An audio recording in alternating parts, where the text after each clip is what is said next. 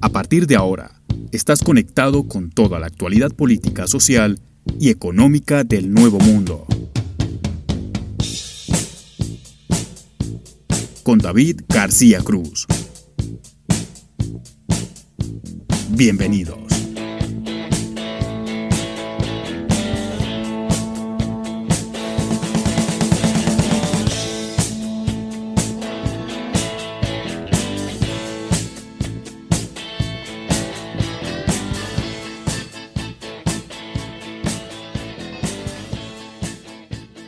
Hola, ¿qué tal? Bienvenidos a este último programa del año acá en Voces en Off. Eh, hoy tenemos un programa eh, poco habitual porque este año hicimos un ciclo de entrevistas, siempre hicimos mano a mano, pero esta vez hemos reunido a tres mentes, eh, diría yo, brillantes para hablar de política. La verdad, estoy un poco apichonado de tener este, este panel. Hoy no hay mano a mano, hoy hay mesa. Voy a arrancar, voy a arrancar de sur a norte porque tengo un cariño especial por Argentina, que es mi segunda casa, mi segundo hogar. Y saludo al señor Fernando Domínguez. Fernando, ¿qué tal? ¿Cómo anda? Hola, ¿cómo estás, Andrés? ¿Cómo están? Eh, perdón, ¿cómo estás, David? ¿Cómo están todos? Bien, bien, bien. Eh, voy al ladito ahí, me voy a Chile. ¿Qué tal, Guillermo? ¿Cómo anda? Muy bien, Andrés. Un agrado poder compartir, digamos, panel con, eh, con Fernando y con Alberto. Así que no, yo creo que va a ser muy entretenido. Y me voy al norte. ¿Qué tal, Alberto? ¿Cómo anda? Muy buenos días, Andrés, eh, Guillermo, Fernando. Pues muy a gusto de estar aquí con ustedes y con su público.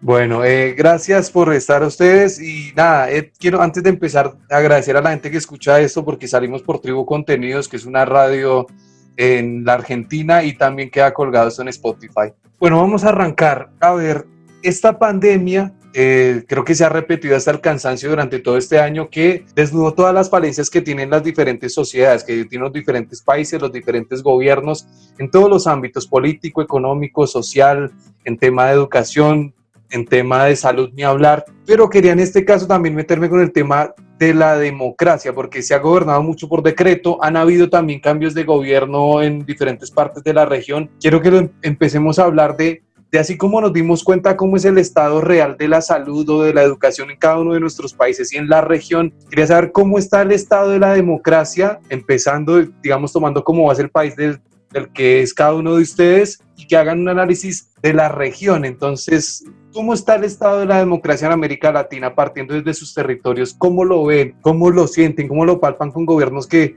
como decía al principio, están ejerciendo el poder por decreto, donde el poder legislativo casi que está borrado y el poder judicial va de la mano con el poder ejecutivo. Y esta vez sí voy a arrancar de, norte a sur. Eh, Alberto, quiero arrancar con usted. Pues el enfermo no goza en este momento de muy buena salud.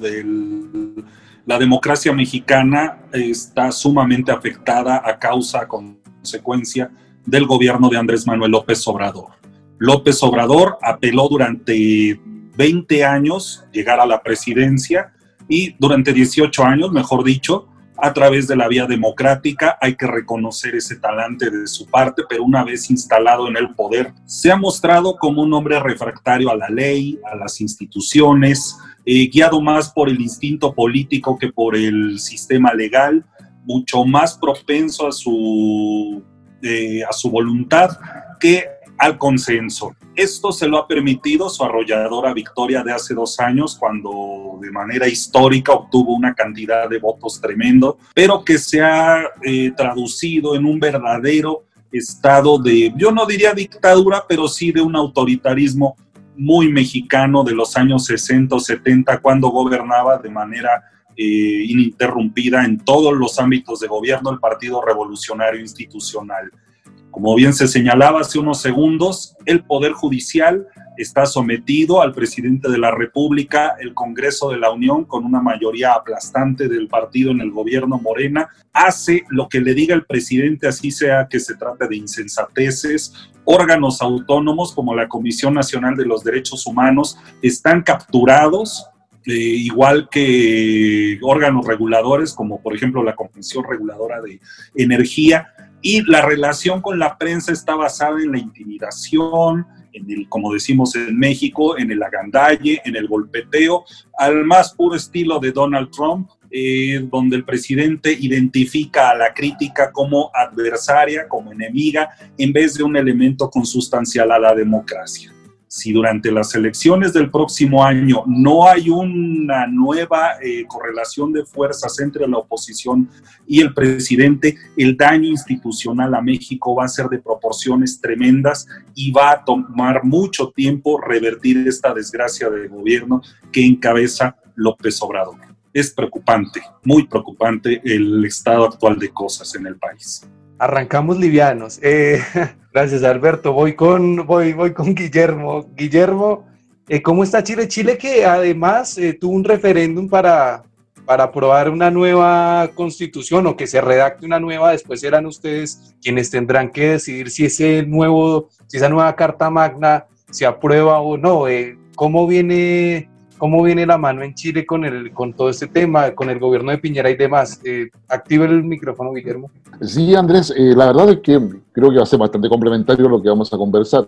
En Chile, la historia, si se quiere, para este tipo de análisis empieza en octubre del año pasado con un estallido social, eh, yo me atrevería a decir incluso insurreccional, pero que es muy muy, muy similar a lo que había pasado entre octubre y diciembre en más de 80 países, donde finalmente el proceso de globalización deja caer eh, todo su, toda, toda la indignación que la ciudadanía tiene respecto a la desigualdad. Ah, y esa desigualdad, en definitiva, genera, eh, eh, yo diría, el argumento para poder sostener una, una protesta pacífica que fue bastante, yo diría, multitudinaria, pero al lado de eso hubo una línea de violencia efectiva que generó una crisis política en términos breves. Esto se resuelve por la vía política el 15 de noviembre del 2019 mediante un acuerdo por la paz y nueva constitución que eh, da la primera sorpresa en términos de que quien lo propone son los partidos políticos con representación en el Congreso y deja de lado un poco la iniciativa presidencial en un país que tiene un régimen hiperpresidencialista, que eso no pasó desapercibido. Ese acuerdo político que intentaba dar respuesta a esta crisis institucional que se produjo el 18 de octubre, convoca un eh, plebiscito para una nueva, para poder preguntar si queríamos ir a una nueva constitución para el 26 de abril, lo que fue suspendido por la pandemia. Y el plebiscito finalmente se hace el 25 de octubre, donde increíblemente el resultado fue aplastante para la opción apruebo, que significaba, ah, sí, queremos una nueva constitución, pero a su vez, en una segunda papeleta estaba el tema eh, bajo qué mecanismo, e igualmente fue aplastante con un 80% para hacerlo a través de una asamblea eh, constituyente. Y, esos, y, y ese elemento, ese resultado de este plebiscito del 25 de octubre dejó en claro algunas cosas importantes. Primero, que en Chile no había una polarización. Segundo, de que la iniciativa de los partidos políticos estaba privando por sobre la iniciativa del Poder Ejecutivo, lo cual ha llevado a plantearse que hay un parlamentarismo de facto cosa que es bastante digamos, evidente. Lo tercero, de que la, los argumentos que sostuvieron el estallido social del año 2019, a ese argumento se superpuso los, el impacto y el efecto de la pandemia. Y eso, digamos, el estallido social tenía como eslogan ah, la idea hay que superar los 30 años de desigualdades con esa mirada de pasado, mientras que la pandemia colocó sobre la mesa de que hay que preocuparse que los próximos 30 años no haya desigualdades. ¿Ah? Y ahí hay todo un espacio de discusión ideológica donde se produce una polarización ficticia que queda, como, como decía anteriormente, ¿ah? superada por el resultado del plebiscito. ¿ah? Y estamos frente a un, eh, algo inédito, porque en Chile es primera vez que se va a generar una asamblea constituyente por la vía democrática y con amplia participación, teniendo grupos políticos eh, que van por una vía institucional, que son los partidos tradicionales, va varios otros partidos. En Chile hay 25 partidos políticos legalmente inscritos, ah, hay otros 16 que están esperando con su formalización, pero también hay una vía no institucional, que está planteada por grupos anárquicos, grupos antisistémicos, ah, eh, por, eh, está, digamos, por un lumpen que también participa de todo ello, por una, por una incidencia importante del crimen organizado, particularmente el narcotráfico, que busca el control territorial, Ah, está eh, convocado también por, eh, por grupos que son, son claramente como violentistas y que están al filo de lo que podría ser insurreccional e incluso terrorista. Tenemos un conflicto que no está resuelto desde el punto de vista de la Araucanía, que está al sur del país y que tiene que ver con los pueblos originarios. Eh, y esos elementos están ahí presentes, ah, digamos, en la escena política y en la agenda política. Al lado de eso tenemos un ciudadano que quiere resultados, que no está, que no está en la idea de la polarización, pero que pero desea construir algo donde la debilidad de los liderazgos es evidente, donde la debilidad del sistema político y la democracia en general para resolver conflictos también queda en evidencia, ¿ah? y se transforma esto en una suerte digamos, de vacío y con muchas exigencias respecto a lo que puede o no suceder a futuro. Eh, hoy día Chile, eh, que es un país que altamente dependiente, eh, está en una, en una llámenle pausa estratégica si quieren verlo de esa manera, pero estamos en una situación en la cual hay un déjà vu importante con lo que son las discusiones ideológicas de izquierda y de derecha del siglo pasado, y con una necesidad de nuevas ideas que no están necesariamente en la mesa y con un vacío también de conducción política respecto a asegurar que este proceso cumpla con los estándares democráticos y se pueda efectivamente avanzar en un proceso de nueva constitución que estaría empezando el 11 de abril y estaríamos llegando a una nueva constitución a mediados del año 2022. Con lo... Se nos fue Guillermo. Se nos fue Guillermo. Eh, aprovecho para ir entonces con, con Fernando. Eh, ya la, ya la seguimos, Guillermo. Voy, voy con Fernando. Porque mm, Argentina, Argentina siempre, creo que esto lo habíamos hablado antes, ¿no? Eh, Argentina como que siempre da la sensación de que está a punto de estallar todo y, no termina estallando, o, no por lo menos cada, cada vez que se cree que va a estallar todo. Y, preguntar cómo está ahorita todo. Ha, habido una polémica por el tema de, de la conducción de Alberto. Guillermo hablaba de vacío de poder y en la Argentina se está hablando también de un vacío de poder, ¿no? Eh, no se sabe quién conduce finalmente y, la vicepresidenta Cristina Fernández eh, eh, hizo una carta que hizo algo que es poco, poco común en Argentina y es que toda la Corte Suprema se ponga de acuerdo tampoco, perdón, te salvo igual que la última vez que hablamos. Te salvo al cruce a vos, David. No es tampoco común que la Corte Suprema se ponga de acuerdo, pero sí hay algo que hace la Corte Suprema Argentina con mucha frecuencia y que está estudiado por la ciencia política, que es actuar estratégicamente en función de las perspectivas que se tienen respecto al poder de turno. Yo no creo que haya vacío de poder. Sí creo que los argentinos de a pie no tenemos información respecto a quién gobierna. Y esto me puede traer un poco a colación la pregunta original sobre el estado de la democracia, ¿no? Desde perspectivas distintas. Recién escuchaba a Alberto, que estaba preocupado por la, por la deriva institucional en la que se está encontrando México, a Guillermo, que planteaba también la incógnita que genera todo el proceso de reforma constitucional en Chile. Y en Argentina, en realidad, habría que distinguir el Estado de la democracia en dos situaciones muy particulares.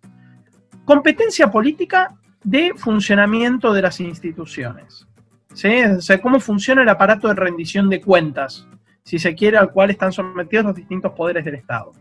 En cuanto a la competencia política, estamos en el mismo lugar que estábamos hace un año. ¿Sí? Si nosotros teníamos esta charla el 17 de diciembre o el 20 de diciembre o el 10 de noviembre del año 2020, del año 2019, nos vamos a encontrar con una Argentina efectivamente polarizada. ¿sí? Una Argentina en un bando defensor, si se quiere, de lo que hoy es el Frente de Todos, del sector de Alberto Fernández y Cristina Fernández de Kirchner, incluso con sus diferencias internas, y de un sector que en ese momento se referenciaba con el expresidente Mauricio Macri, que no parecía tener muchas diferencias internas. Este 2020 nos mostró que ese grupo también tiene diferencias internas, y bastante profundas, por cierto. Pero siempre al final de cuentas, por la misma lógica del sistema electoral argentino, los juegos de coordinación lleva a que tengamos un sistema estructurado en torno a dos polos. ¿sí? Competencia tenemos, y es una competencia que se expresa, que sale a la calle incluso en tiempos de COVID-19. Es decir, que se manifiesta, que se organiza y que se expresa. Eso por un lado. O sea que la parte de competencia en Argentina está bastante a salvo. La parte de la deriva institucional, por parafrasearlo de alguna manera Alberto, en Argentina podemos decir que ya la tenemos perdida desde la década del 90. ¿Sí? O sea, no es, eh, no es un fenómeno nuevo. De hecho, Guillermo Donel hasta lo explica con su concepto de democracia delegativa ¿no? O sea, no tenemos un proceso de rendición de cuentas horizontal muy aceitado. Sin embargo, estamos en un periodo extraño donde el oficialismo no tiene mayoría propia en la Cámara de Diputados. Esto hace que cuente con algunos frenos. Toda esta dinámica de funcionamiento del sistema institucional argentino hace que la capacidad de respuesta del mismo sea muy lenta. Y esa es la novedad que nos deja el 2020 el Estado argentino, y nótese que no estoy hablando del gobierno, no estoy hablando del color político, el Estado argentino no tiene capacidad de procesar las demandas de la ciudadanía en el tiempo que la ciudadanía las requiere. ¿Eso lo revela la pandemia? Sí, lo revelan las medidas no solo sanitarias, sino también las medidas económicas y sociales. ¿sí? ¿Esto puede llevar a errores no forzados de los gobiernos? Sí. También se da una particularidad en Argentina que es que por las características de nuestro régimen federal, las provincias y la Ciudad Autónoma de Buenos Aires tienen una serie de competencias bastante amplias que comparten en alguna medida la responsabilidad con el Estado Nacional del devenir de la cosa pública. Bueno, los principales distritos del país están gobernados por fuerzas políticas distintas, a excepción de Santa Fe, ¿no? O sea, digo, la, la provincia de Buenos Aires, que es el distrito más grande, está gobernado por eh, Axel Kicillof, que es mucho más cercano a Cristina Fernández de Kirchner, a la vicepresidenta, la ciudad de Buenos Aires por Horacio Rodríguez Larreta, que es el sucesor nato de Mauricio Macri, la provincia de Córdoba está gobernada por Juan Schiaretti, que es un dirigente del peronismo, que no se referencia con Cristina Fernández de Kirchner, más bien todo lo contrario, Santa Fe también está gobernada por un peronismo moderado, podríamos decir, de mayor llegada al presidente Alberto Fernández. Esto muestra que en este entramado de negociación que tienen que tener en esto que para a prácticamente el 70% de la población argentina, si no más, nos muestra que también se generó un proceso de ralentización y de crítica mutua entre los gobiernos que dificulta la toma de decisiones. Entonces, mi pregunta de cara a futuro y también en línea con lo que me preguntabas más temprano, David, es en qué medida puede el gobierno argentino dar respuestas a la demanda de la ciudadanía. Es un gobierno que al no tener capacidad de respuestas, tampoco puede mostrar su verdadera capacidad de gobernar. Antes, en off, hablábamos del desconcierto que hay. ¿No? El desconcierto que tienen nuestros gobernantes. Y esa es la medida clara de lo que veo hoy en Argentina. No saben dónde están parados y tampoco pueden saberlo. Eh, Entonces, la carta de Cristina me parece que refleja bastante eso también. Ahí eh, Guillermo ahorita habló y abre un camino bastante bueno para desandarlo entre nosotros y es el tema del hiperpresidencialismo, ¿no? Creo que en, a lo largo y ancho de América Latina y también en Estados Unidos con lo que pasó últimamente con Donald Trump, se vio que hay un problema de hiperpresidencialismo en, todo el continente americano. Ahora, ¿hasta dónde perjudica el hiperpresidencialismo a un buen funcionamiento eh, democrático, a, un buen funcionamiento republicano? Eh, arranco con Alberto, ¿está? Arranco con y aquí, estamos, aquí estamos. Sí, sí, sí. Muy atentos a lo que se decía. Mira, nada más rápidamente para Fernando, ahí después si me puede responder. Fíjate que la ministra del Trabajo de México, la secretaria de Trabajo y Previsión Social, este, Luisa María Alcalde, tuvo una reunión hace unos días con el exministro de Trabajo de Argentina que para intercambiar, intercambiar experiencias.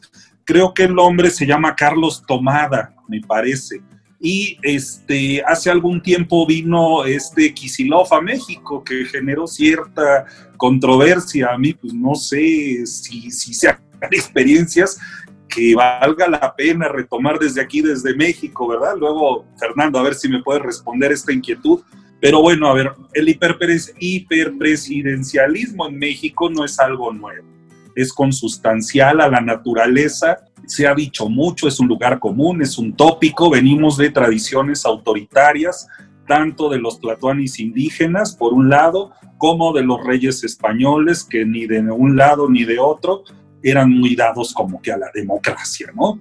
Eh, la democracia es un intento que se viene haciendo como en toda la región a partir de que se logra la independencia, pero que ha quedado más como una utopía, como algo que vale la pena perseguir que como algo realmente tangible.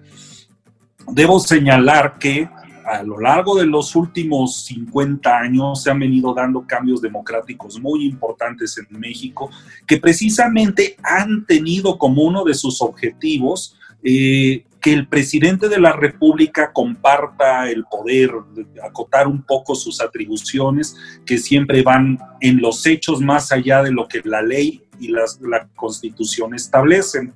Eh, creo que un cambio muy importante en México vino a partir de la elección de 1988, cuando el presidente Carlos Salinas reconoció que había terminado la época de partido único y comenzó a compartir su agenda neoliberal con un partido conservador como Acción Nacional e impulsaron una serie de cambios.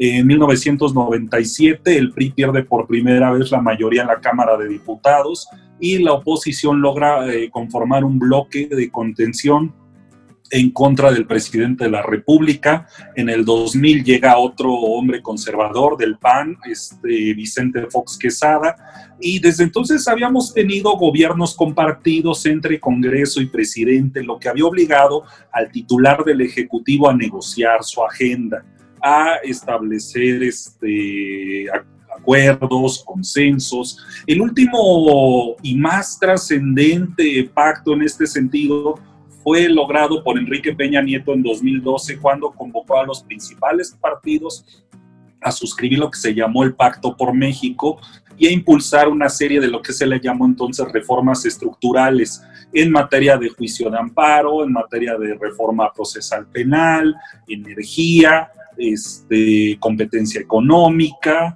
competitividad, eh, energía eléctrica.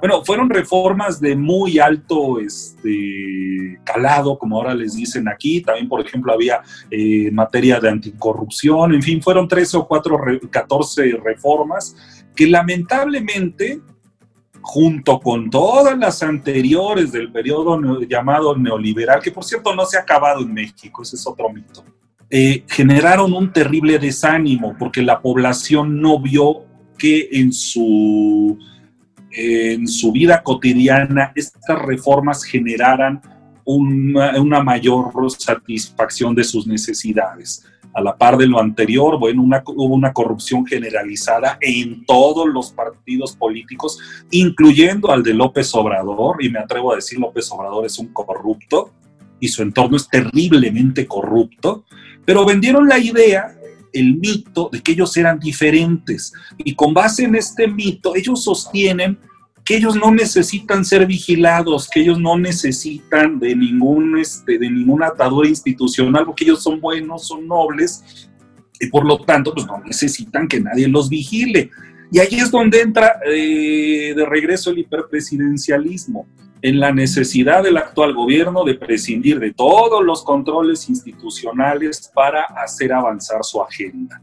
Es el regreso de una forma de gobierno que poco a poco, de manera muy este, lenta, nos habíamos estado desprendiendo de ella y que hoy, en la fase pendular que siempre tiene la política, nos regresa a un extremo que muchos mexicanos no queríamos de vuelta y que acompañado también pues a la ruptura del presidente con algunas de sus de las causas de la izquierda, él se considera un hombre de izquierda, con grupos, organizaciones sociales que de algún con sectores que de alguna manera lo llevaron al poder.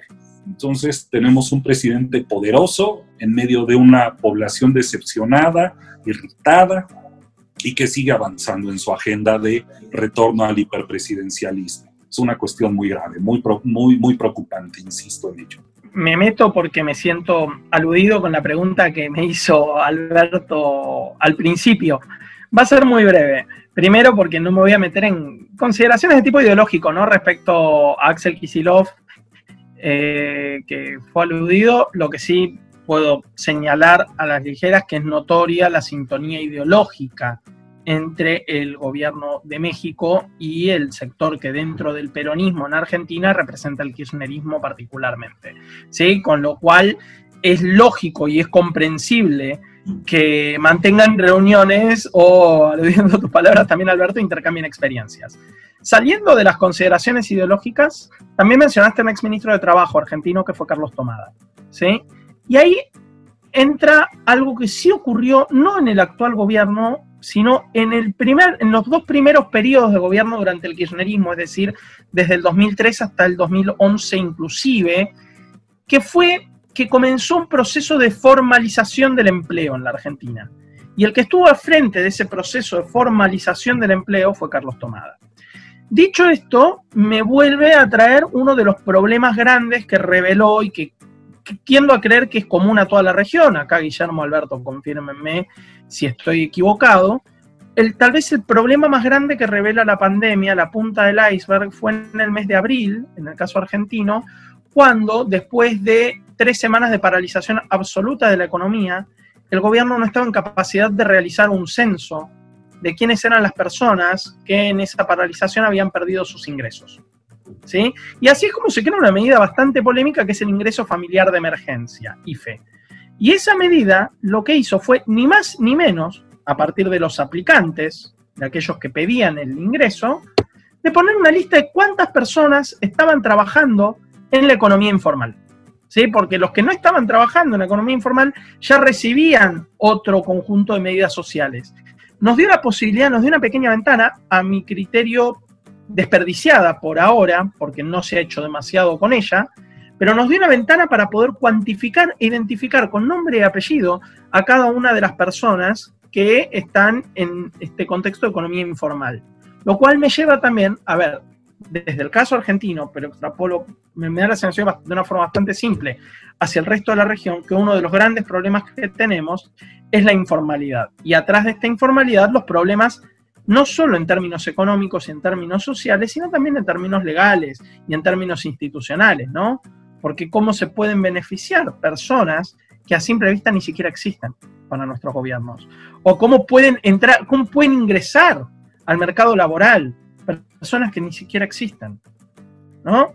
Este me parece que es un problema y que sí es una constante, no sé si en todos, me da la sensación de que en México también, nuestros gobiernos, en general, y acá, insisto, esto es independientemente del color político, porque ocurrió también en el gobierno anterior, en el caso argentino, lo usan como base para poder sostener una actividad política determinada y ahí sí construir ciertos mitos, parafraseándolo de vuelta Alberto, sobre los cuales construir su gestión de gobierno. Y eso a mí particularmente me preocupa en cuanto a la Argentina y a la región. Eh, bien, gracias Fernando. Eh, Guillermo, eh, hiperpresidencialismo, ¿cuánto afecta el hiperpresidencialismo o si quiere, digamos, responder o algo que hayan dicho Alberto y Fernando, lo que quieran muchachos? Sí, eh, a ver, yo quiero hacer un, un, complemento a lo que ha dicho Alberto y Fernando, y quizás términos más preciso porque en Chile lo hemos vivido directamente. El, el Estado, y ahí concuerdo con Fernando en que independiente de quién esté gobernando, sucede que la pandemia dejó en evidencia que no tiene capacidad de cruzar los datos de los ciudadanos. O sea, es decir, digamos, acá en Chile, por decirte algo, algo simple, cuando empieza la pandemia en el mes de enero, el presidente anuncia ¿ah? de que nos adelantamos a todos los países para estar preparados y lo único que, salimos a comprar fue camas ¿ah? y, respirar, y respiradores ¿ah? qué sé yo, hospitalarios, porque era lo único que se sabía que estaba contabilizado y que era claro de que faltaban camas y faltaban respiradores. no, porque la estadística sí, nuestros países viven de los indicadores. Nos pasamos mirando los indicadores que hace el Fondo Monetario, la OCDE, a cuánto organismo correspondiente. Pero sabes que los indicadores, eh, las metas o los KPI, como le quieran llamar ustedes, detrás de eso hay procesos. Y acá nos empezamos a enterar de que habían pobres que no sabían que existían, que había gente que vivía hacinada y que no sabíamos que vivían hacinados, que había una economía informal que no sabíamos que existía. Acá en Chile oficialmente se reconoce un tercio de economía informal. Se estima que estamos hablando casi de un 40 o 45%. Perú es dramático la economía informal. O sea, cada vez que hablamos de economía informal estamos hablando de, de, crimen organizado, estamos hablando de corrupción, estamos hablando de muchas cosas entre medio. O sea, eh, acá, acá y, la cooptación de los gobiernos, es decir, cada vez que tú querías, digamos, eh, postular alguna cosa al Estado, tenías que llenar un formulario, colocar todo, una y otra vez todos tus datos, y gran cantidad de esa gente no existía. ¿ah? digamos, eran, eran formularios fraudulentos. De hecho, acá en Chile, cuando se distribuyó cajas de alimentos a raíz de la pandemia en el mes de abril-mayo, ¿ah? Se, llegó a gente que vivía en estupendos departamentos, que no tenían problemas de abastecimiento, ¿ah? ¿Ah? y mucha gente que necesitaba todo eso no les llegaba porque no estaban en, la base de datos. Acá en Chile se pasó horas y noches completas tratando de poder buscar, o sea, poder buscarlo, eh, eh, normalizar la base de datos, ya sea en Excel o algún software. La categoría de instalación de los datos eran distintos. Verificar los datos, después el programa Puente para hacer el cruce. Créeme que dejó en evidencia que, una, que cualquier gobierno, cualquiera que sea su capacidad de gestión, quedaba atrapada en la estructura burocrática de los datos que eran ocultos o que no se sabía dónde estaban o que no podías usar porque no tenías capacidad de usar. Entonces, hay una insuficiencia eh, estructural de la toma de decisiones en democracia, más allá de la ideología, ¿ah? que, eh, que, que, nos deja en preocupación porque significa que las políticas públicas no van a llegar a quien se supone que le van a llegar, sino que se pierden en el camino, ¿ah? en los bolsillos de alguien ¿ah? o en la cuenta corriente de alguien. Pero que no llega, pero que está en el discurso, pero que además está en el indicador. Entonces, acá en Chile nos sentimos muy orgullosos de que habíamos bajado a la pobreza, los indicadores de pobreza, el índice Gini, pero sucede que eso no tiene un correlato directo dentro de la sociedad. Entonces tienes una sociedad indignada, una política motivada por las emociones, por los sentimientos, por las percepciones.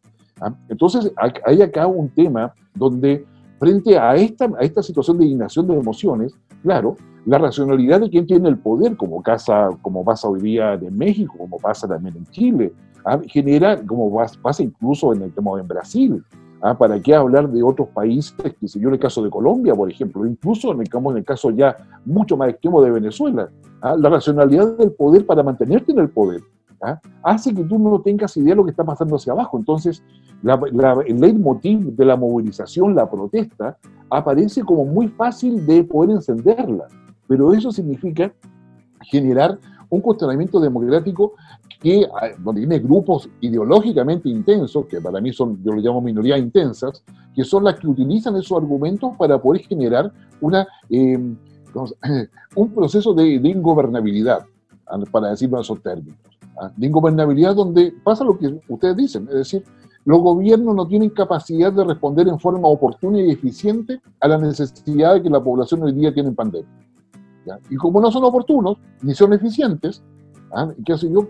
Es que, bueno, digamos, tenemos una insuficiencia y una debilidad democrática que es, que es, eh, es notoria, y además todos los países de América Latina dependemos de lo que pase entre Rusia, Unión Europea, China y Estados Unidos porque si ellos no nos compran lo que vendemos, o sea, ¿para qué hablar de México respecto a Estados Unidos?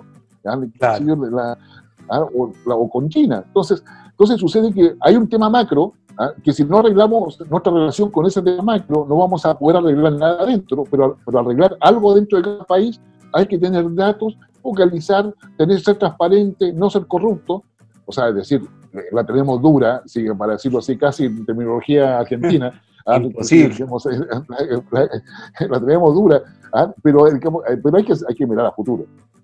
Sí, eh, eh, bueno, me, quedan, me queda muy poco tiempo y, sé que es, un poco complicado pedir esto, pero para, para cerrar ya, el tema Estados Unidos, Biden, eh, yo creo que el tema Estados Unidos lo ha hablado con los tres en su momento, en, en, momentos, valga la redundancia, distintos, antes de la elección y, sin saber mucho qué era lo que iba a pasar, pero hoy ya hay presidente, ya, ya está reconocido Biden, ya no hay ningún problema por parte de que, o de parte de que Donald Trump se, que, se quisiera aferrar en el poder. Es difícil pedirlo, pero es, eh, me queda un minuto para cada uno.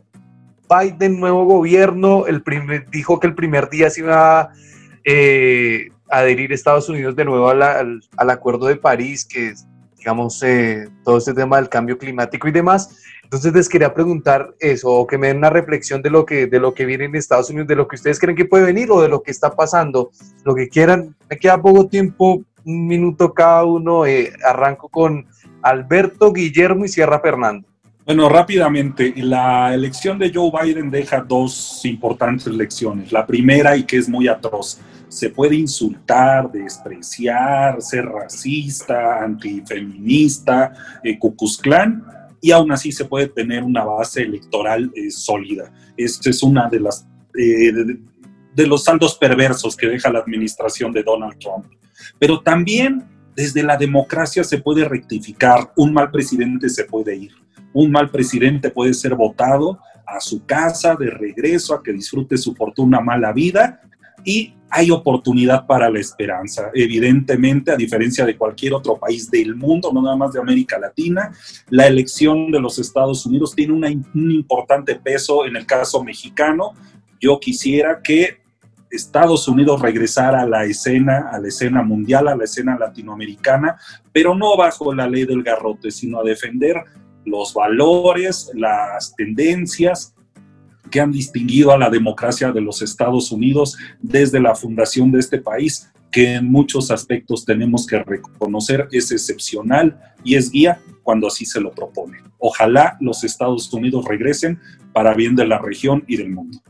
Guillermo. Yo Sí, yo, digamos, siguiendo lo que ya ha dicho Alberto, yo diría algunas cosas adicionales, pero empezaría reforzando una cosa que él dijo. Eh, Trump va a tener que definir qué hace con los 75 millones, 74 millones de votos que tiene. En ese caso, es esos votos, es el Partido Republicano, ah, el trumpismo que se adueña del Partido Republicano, qué tanta oposición va a hacer, digamos, ah, y de qué manera eh, va, va, a actuar en la política ya polarizada estadounidense. Eh, dicho eso, yo creo que lo segundo, y por ir así en términos bastante, bastante telegráficos, ah, eh, lo segundo, yo diría, eh, no hay que hacerse ilusiones respecto a que Biden es un cambio completo. Es cierto, Biden significa una, digamos, la vuelta al multilateralismo, ¿ah? Biden significa volver al ruedo mundial, ¿ah? digamos, todo eso, todo eso es cierto. Pero no nos olvidemos que Estados Unidos tiene un establishment mucho más potente respecto a intereses de mediano y largo plazo. Y esos intereses de mediano y largo plazo yo creo que se dan en tres dimensiones que definen el campo de batalla mundial. Uno es el ciberespacio, donde está 5G, básicamente, todo lo que, y todo lo que ha asociado a cuarta revolución industrial. La segunda dimensión, o el segundo dominio, ah, es el espacio exterior, donde es la búsqueda no solamente de vida, sino de agua en nuestros planetas, por decirlo en simple. ¿ya? y el tercer dominio digamos, es, es el oceánico, donde no solamente la protección de rutas marítimas, que sostienen parte importante de la globalización en términos comerciales, sino que es el alimento. ¿Ah? El tema digamos, alimentario del mundo a futuro son los tres dominios en los cuales yo creo que se va a dar la batalla y donde van a estar apuntados los, los dardos de, de, Biden. ¿Qué cambia con Biden? La forma de hacer las cosas, a la negociación. Con Trump era el garrote, o sea, era si estabas, estabas bajo el garrote que te iba a tirar o no estabas. ¿ah? ¿Ah? con Biden va a tener que entrar a ver, a jugar al, gato y el ratón para ver cómo logras tener, eh, avanzar en todo eso. Bueno, y lo otro es que con, eh, con, la nueva, con el nuevo gobierno estadounidense, además hay una redistribución de poder que va a quedar en evidencia en lo que pasa con Reino Unido, ya sabemos todo el tema del Brexit en como respecto a la Unión Europea, pero también va a aparecer otro actor internacional, ¿ah? que con, con vida propia, que es India. O sea, el, tema entre Asia-Pacífico, Indo-Pacífico, el rol que tomemos los países como de América Latina y las definiciones que tome Biden a este respecto, nos van a definir. Y si nuestros países no tienen una visión geoestratégica para poder darle viabilidad a lo que es la, la post-pandemia, va a ser muy difícil. Yo termino con esto, es decir, los países de América Latina que no tengan una hoja de ruta a futuro, va a ser muy difícil que logren los niveles de inversión que necesitan, los niveles de integración en el mercado mundial, que en, en la nueva globalización, que dicho sea de paso, se va a definir en junio del próximo año en la convocatoria que hace el World Economic Forum, donde está comprometido el Fondo Monetario y donde había cambios en los pilares neoliberales que sostienen la globalización. Ah, eh, entonces, yo creo que si, mientras nosotros estamos, digamos, en la pelea chica interna, que es importante, sucede que no nos estamos preparando para lo que viene el posicionamiento, a las grandes negociaciones de países de América Latina que son relevantes a nivel mundial y donde tenemos que tener, yo diría, mínimo una hoja de ruta. Entonces, Biden puede ser una oportunidad pero no esperemos que Biden venga a darnos ayuda. Hay que ir a negociar allá. y significa negociar bien y negociar con objetivo a largo plazo. Hernando. No podría eh, estar más de acuerdo. Justamente, estaba en eso. No podría estar más de acuerdo con todo lo que dijo Guillermo. O sea, y voy a ser muy escueto porque mucho, sobre todo la faceta internacional y de cara a la región, me parece que la abarcó muy bien. Y voy a partir de algo de lo que decía Alberto, ¿no? Hay dos cosas, voy a pensarlo más que nada en una tónica interna de Estados Unidos. Primero sí, es una vuelta a la normalidad. ¿sí? O sea, el gobierno de Biden no es precisamente, no, esperemos el triunfo de Biden y el gobierno de Biden no lo percibamos como un cambio, sino como una vuelta al estado pre-Trump. ¿sí? Y eso con todas las consecuencias que ya entre Alberto y Guillermo lo plantearon bastante bien. Y algo de lo que, de, lo que mencionaba Alberto me gustaría retomar, ¿no? Es el hecho de que un presidente que hace las cosas mal va a elecciones, se va a su casa a disfrutar, como decía, de su fortuna, mala vida y ya. Y esto es donde me parece que está la nota que tal vez no estamos leyendo todos de una forma más adecuada de lo que pasó en Estados Unidos. La democracia estadounidense funciona, con todos sus bemoles, con todas sus limitaciones, pero demostró en este 2020 que es sumamente robusta, donde los distintos poderes pueden marcar, hablando en terminología argentina, marcar la cancha, pueden señalar los límites del otro poder donde el Poder Legislativo, el Congreso, indica una hoja de ruta y pone límites y está atento de lo que hace el Ejecutivo y al mismo tiempo también controla y es un guardián celoso del resultado electoral, donde la Corte Suprema, independientemente de las posiciones ideológicas, porque en este año también se ha intentado pasar por un cambio en la Corte Suprema estadounidense, reacciona en defensa de las instituciones democráticas. E indirectamente y con un poco más de ralentización, el mismo Poder Ejecutivo también lo reconoce cuando fue la autorización para la apertura de la transición hace ya unas cuantas semanas. ¿sí? Entonces, el primer dato es la democracia estadounidense funciona. Y el problema que deja esta elección es, aparte de lo que decía Guillermo, ¿no? de qué representan, y un poco lo que decía Alberto, qué representan, a dónde van a ir a parar los votos de Trump, es, bueno, ¿Hasta dónde? ¿Cómo podemos hacer o cómo puede hacer la democracia estadounidense para dar respuestas en un plazo más breve? No sé si solamente el alto porcentaje de votos que tiene Trump y acá la no ficticia polarización que tienen los Estados Unidos puede seguir resistiendo en un sistema democrático cuyo proceso de toma de decisiones es tan lento. Mi preocupación madre, y también viene con antes, no solo con Estados Unidos, sino con lo que discutíamos antes sobre nuestra región, tiene que ver, aparte con la información que cuentan nuestros dirigentes para tomar las decisiones y la ciudadanía para acompañar, rechazar o incidir, es sobre la velocidad, es sobre el flujo de información. Estamos en un mundo donde la información es cada vez más y más veloz, pero la capacidad y el margen de toma de decisiones es cada vez más lento. Fernando, eh, eh, le quería... Tenemos un problema. Le quería dar las gracias a usted, a Guillermo, a los tres, y les quería eh, proponer algo si el comienzo del próximo año me pueden acompañar también para arrancar. Termino con ustedes y arranco el otro año con ustedes y, que sea un trato. sí, perfecto. No, Yo recojo el guante públicamente. Sí, no, está bien. No, ningún problema. Dale. Gracias, hombre, gracias por estar acompañándonos en esto. Se nos va el tiempo y nada, eh, siempre es bueno hablar con gente tan inteligente como ustedes que analizan también y que nos pueden dar miradas diferentes acerca de lo que viene ocurriendo, teniendo en cuenta que el origen de cada uno de nosotros también es distinto porque nacimos en países de la misma región, pero muy diferentes. Gracias y hasta luego. No, gracias. Muchas gracias y felicidades. Fernando Alberto, igualmente Hasta felicidades. Luego. Felices fiestas. Un abrazo. Gracias. Un abrazo, feliz 2021. Gracias. Chao, chao. Igualmente. Síguenos en redes sociales. Twitter, Voces en Off-Bajo y Facebook, Voces en Off Opinión.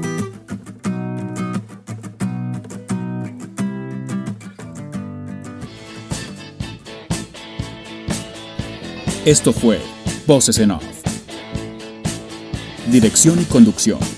David García Cruz. Edición y producción. Andrés Medina. Hasta la próxima.